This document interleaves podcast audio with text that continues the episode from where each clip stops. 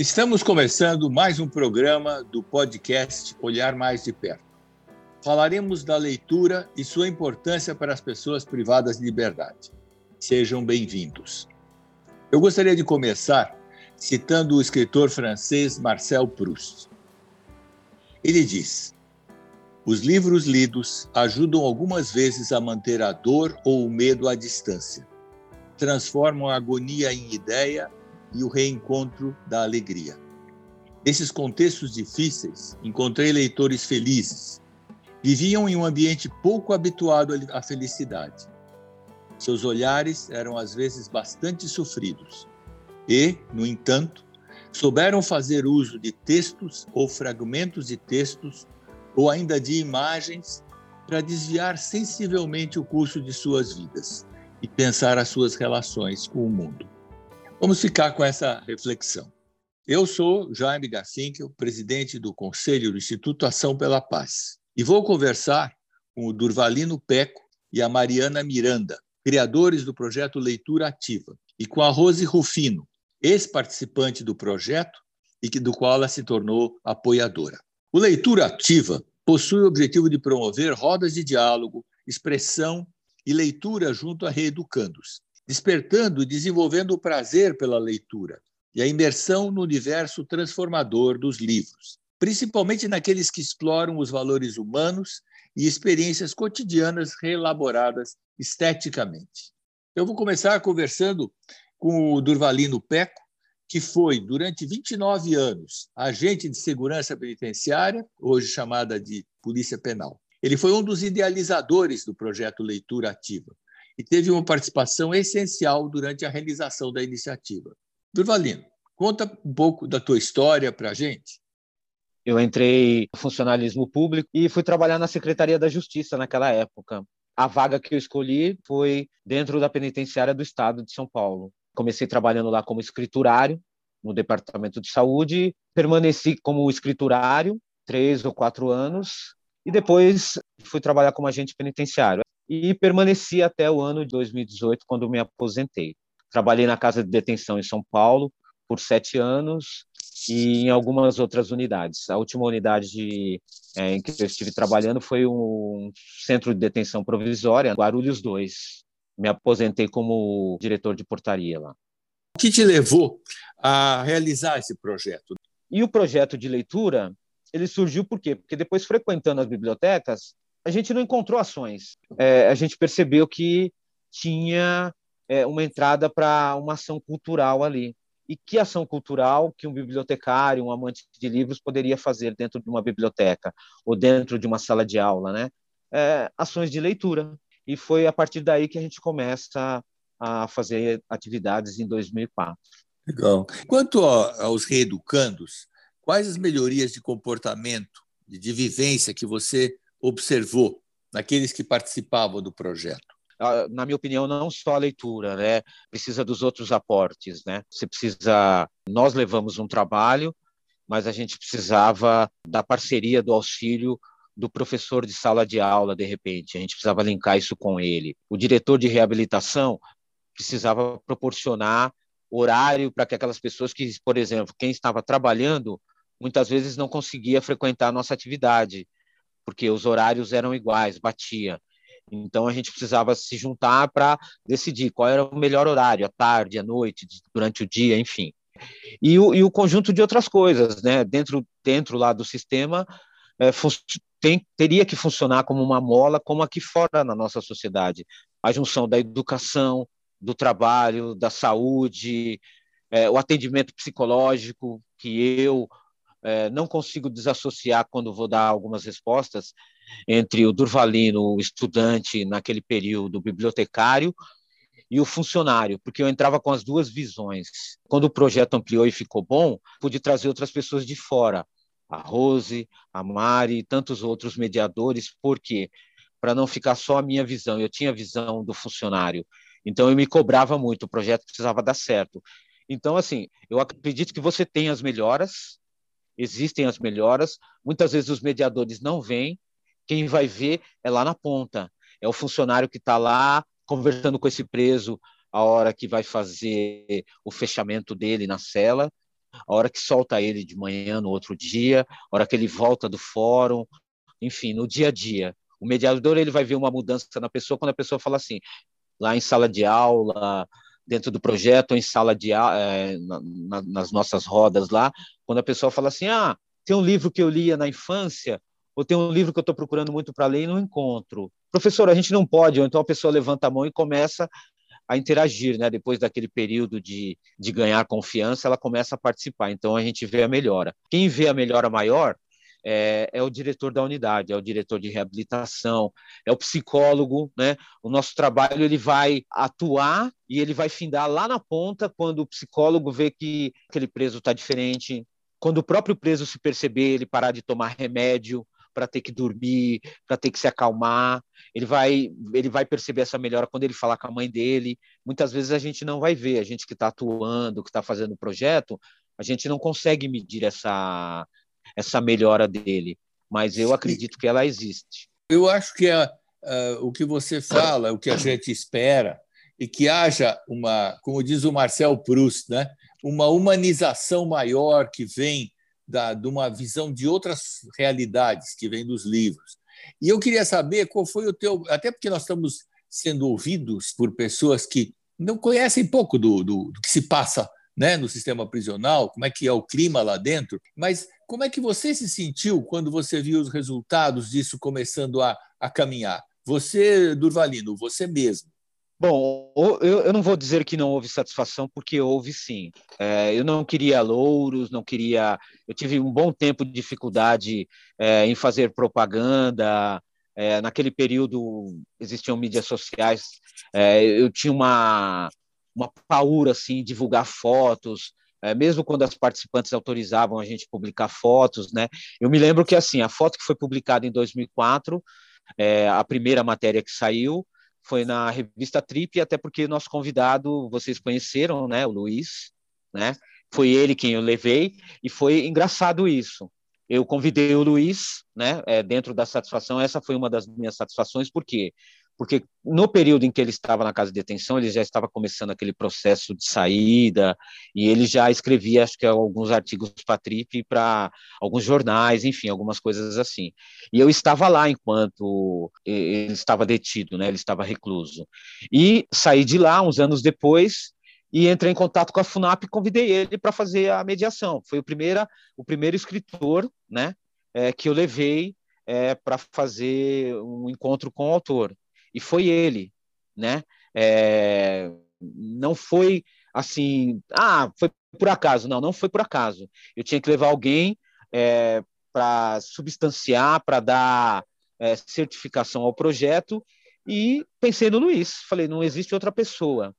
É, agora imagina o Luiz olhando para mim e me reconhecendo, ué, pô, mas esse cara é esse cara é funcionário, tendo ele vivido é, todo aquele tempo, tendo passado parte da vida dele dentro do presídio, sabendo como nós pensamos, porque eu fui treinado, Durvalino foi treinado para vigiar e punir.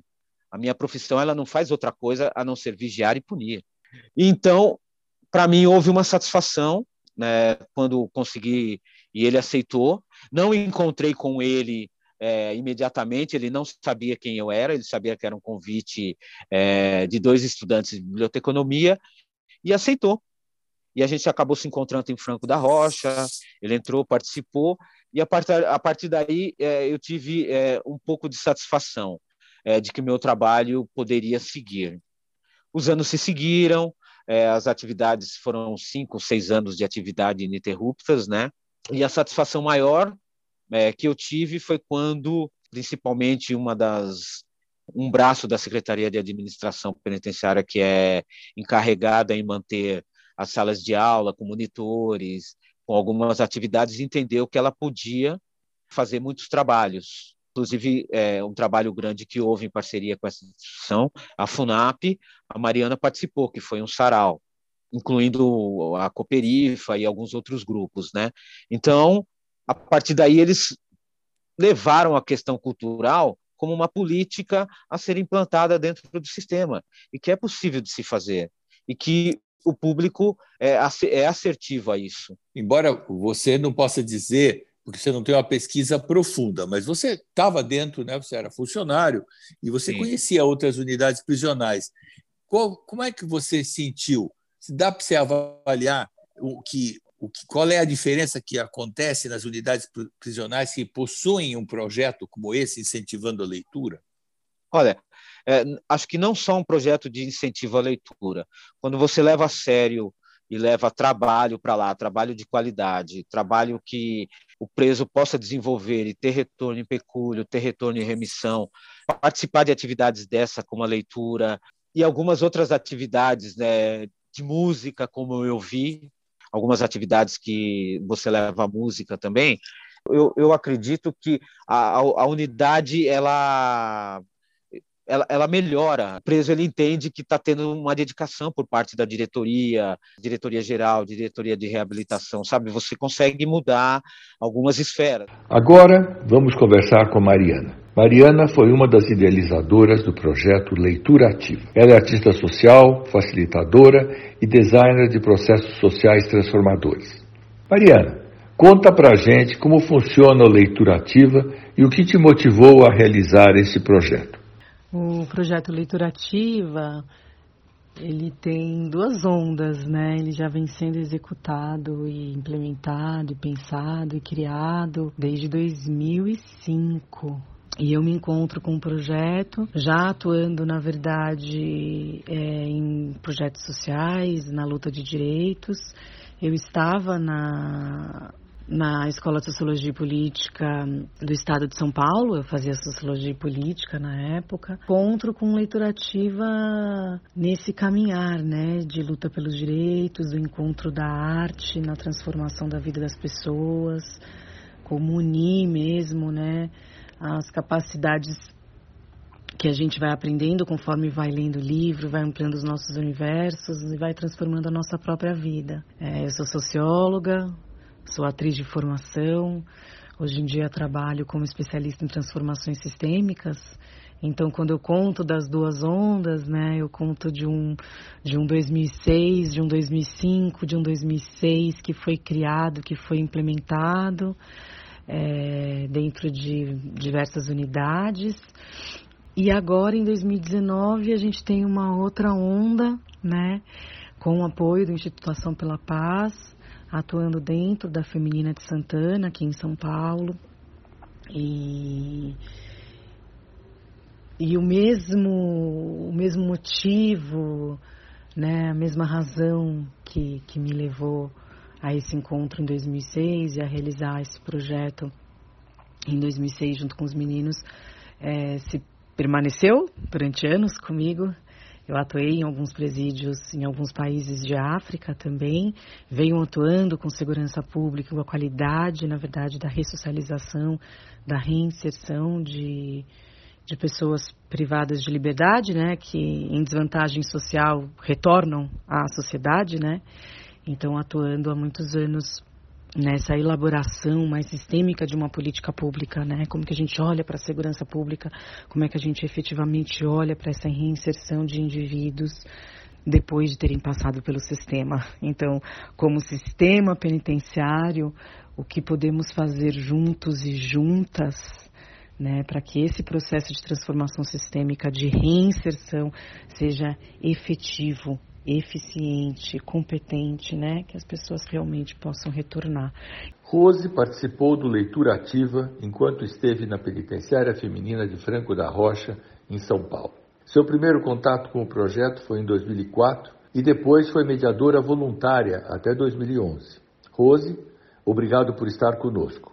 Como o projeto de leitura te impactou quando você estava privada de liberdade? Quando eu estava privada de liberdade, o projeto Leitura Ativa, ele foi uma ponte entre o sistema e o mundo real. Porque dentro do sistema, para se adaptar e viver bem o tempo que você tem que viver lá, é, você acaba se moldando a cultura, o dialeto, do ambiente onde você vive, né? O sistema tem um, um, uma cultura própria lá, seu próprio dialeto, e dependendo do tempo que você fica, isso acaba transformando você né, em uma outra pessoa baseada naquilo tudo. Isso é muito forte. O projeto foi essa ponte, né, entre o mundo real, porque era como se a vida continuasse, né?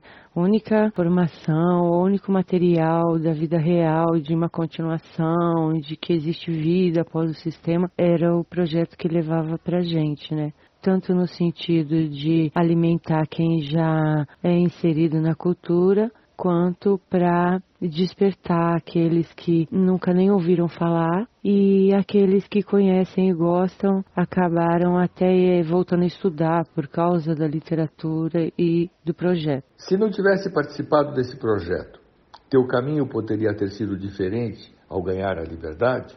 É, eu teria muito mais dificuldade em me readaptar à sociedade novamente por causa da linguagem, do modo de andar, de vestir, como se comportar, até a postura corporal, coisa gestual. Tudo isso senti um, um pouco mais de facilidade e dava para perceber como teria sido muito mais difícil se eu não tivesse tido o contato. Sem contar, depois que eu voltei para casa, o projeto ele me deu oportunidade de é, opções de lazer, né, de lugares onde eu poderia ir, pessoas com quem eu poderia me encontrar, atividades ao ar livre, o ambiente fechado, oficinas, tudo isso foram atrativos que me levaram a andar com o pessoal do projeto, a frequentar a faculdade, ali no meio do pessoal da cultura, em atividades com pessoas que já eram incluídas socialmente, enfim,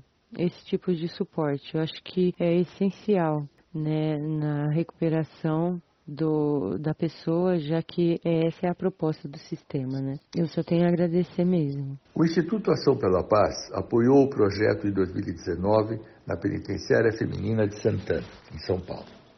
E destaco a fala de uma reeducanda no questionário. Ela disse: eu me redescobri na leitura.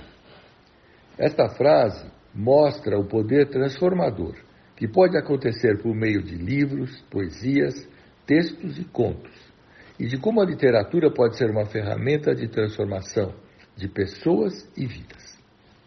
Temos diversos exemplos que poderíamos citar onde a arte transformou pessoas que tiveram uma parte da sua vida ligada ao cárcere. Mas cito Luiz Alberto Mendes, um grande escritor que ficou preso por 31 anos e 10 meses e teve sua vida modificada por um colega que lia para ele. Luiz publicou seis livros de grande sucesso, dos quais destaco e recomendo o Memórias de um Sobrevivente, publicado pela Companhia das Letras. Luiz foi um grande parceiro do Ação pela Paz e do Leitura Ativa. Nos deixou em 8 de abril do ano passado. Este programa é homenagem a ele e a todos que acreditam na literatura como uma forma de mudanças, como é o caso de Mariana, Durvalino e Rose. Quer saber mais sobre este e outros projetos? Entre em contato com o Instituto Ação pela Paz acessando o nosso site www.açãopelapaz sem acentos e cedilhas.org.br ou nosso Instagram e Facebook, procurando por Ação pela Paz. Agradeço a você que está nos ouvindo e agradeço a presença da Rose, da Mariana e do Durvalino. Vocês foram excepcionais nesse podcast e nos ensinaram muito. Muito obrigado por compartilharem suas experiências. A paz de todos é a sua paz. Até breve.